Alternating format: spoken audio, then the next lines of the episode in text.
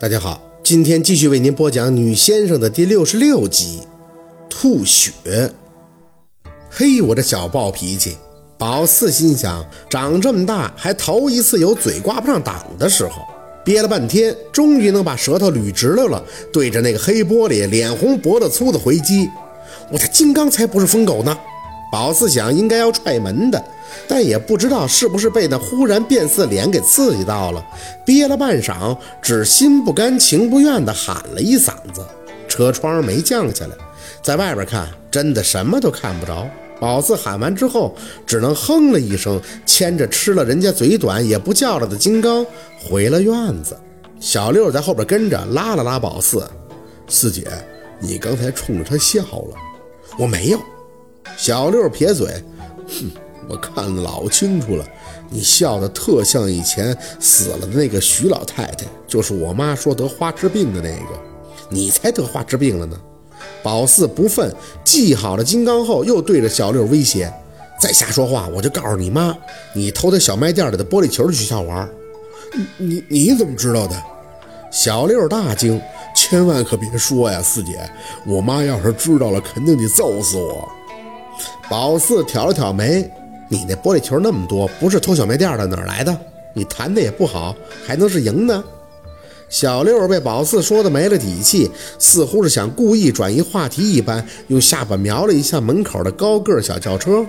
四姐，你说那车是城里的吧？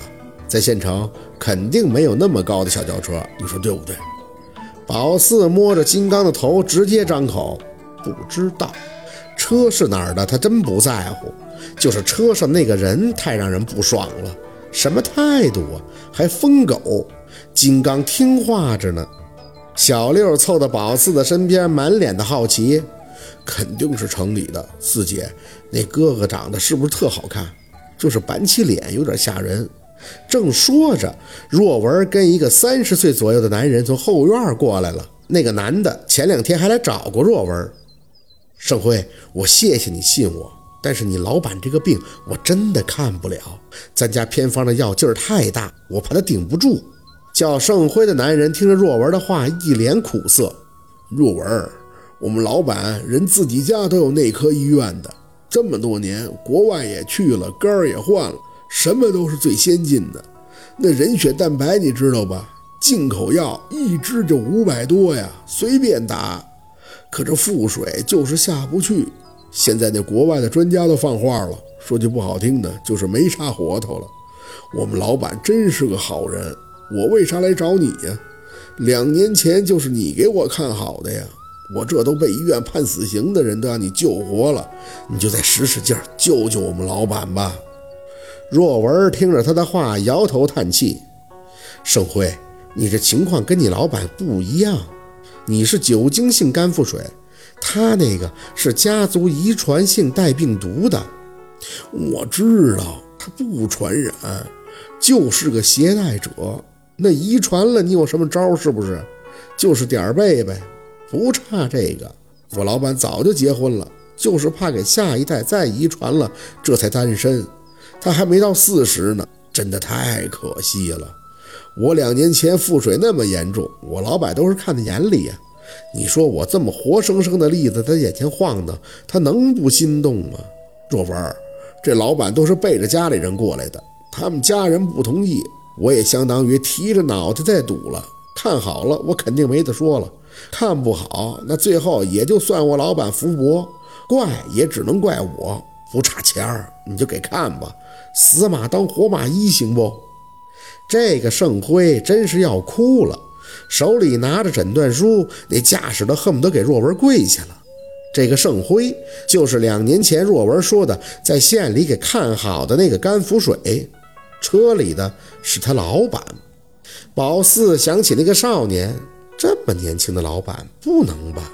看他那德行也不像有病的样儿。若文还是摇头，不是钱的事儿。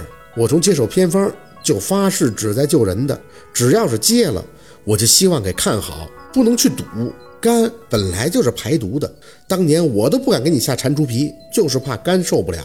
你这老板换过肝，说明病变和硬化很严重，这我哪敢轻易尝试啊？这是人命啊！盛辉，你还是回去吧，赶紧把你老板送回去。就这么给人带来，你实在是太冲动了。若文，不是我冲动，是偏方治大病的道理，咱们都懂啊。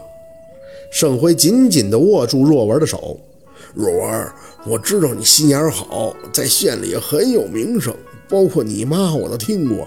咱们小地方的人都信这些。虽然我老板看我得肝腹水又好了才跟我来的，但我合计着，这阴阴阳阳的里边肯定有道道。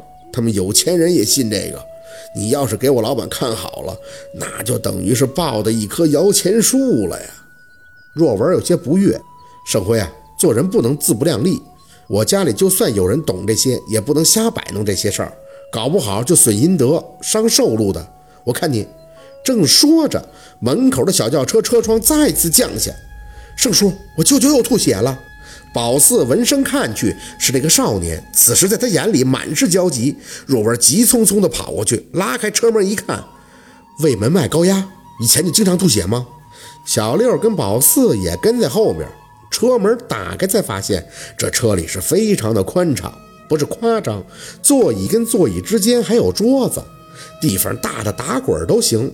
往里面看，皮座椅上还躺着一个脸色蜡黄、肚大如罗的男人。少年坐在他的旁边，不停地用纸巾给他擦着嘴。听着若文的话，男人微笑着点头：“经常吐，最多的时候还吐过一盆呢，不碍事儿。”若文猫腰上车，伸手解开男人肚子上紧绷的衬衫。宝四看着就有些惊讶，这怀胎十月的肚子也就这么大了吧？抻得肚子面的表皮都油亮亮的。若文微微的蹙眉，右手覆上去后，食指跟中指大大的张开，左手指节弓起，在右手张开的手指中间来回的敲着。通通通的声音传出，那架势特别像是在敲一个饱满多汁的西瓜。云南白药有吗？先吃点止血。敲完后，若文的脸色异常凝重，吩咐了一声。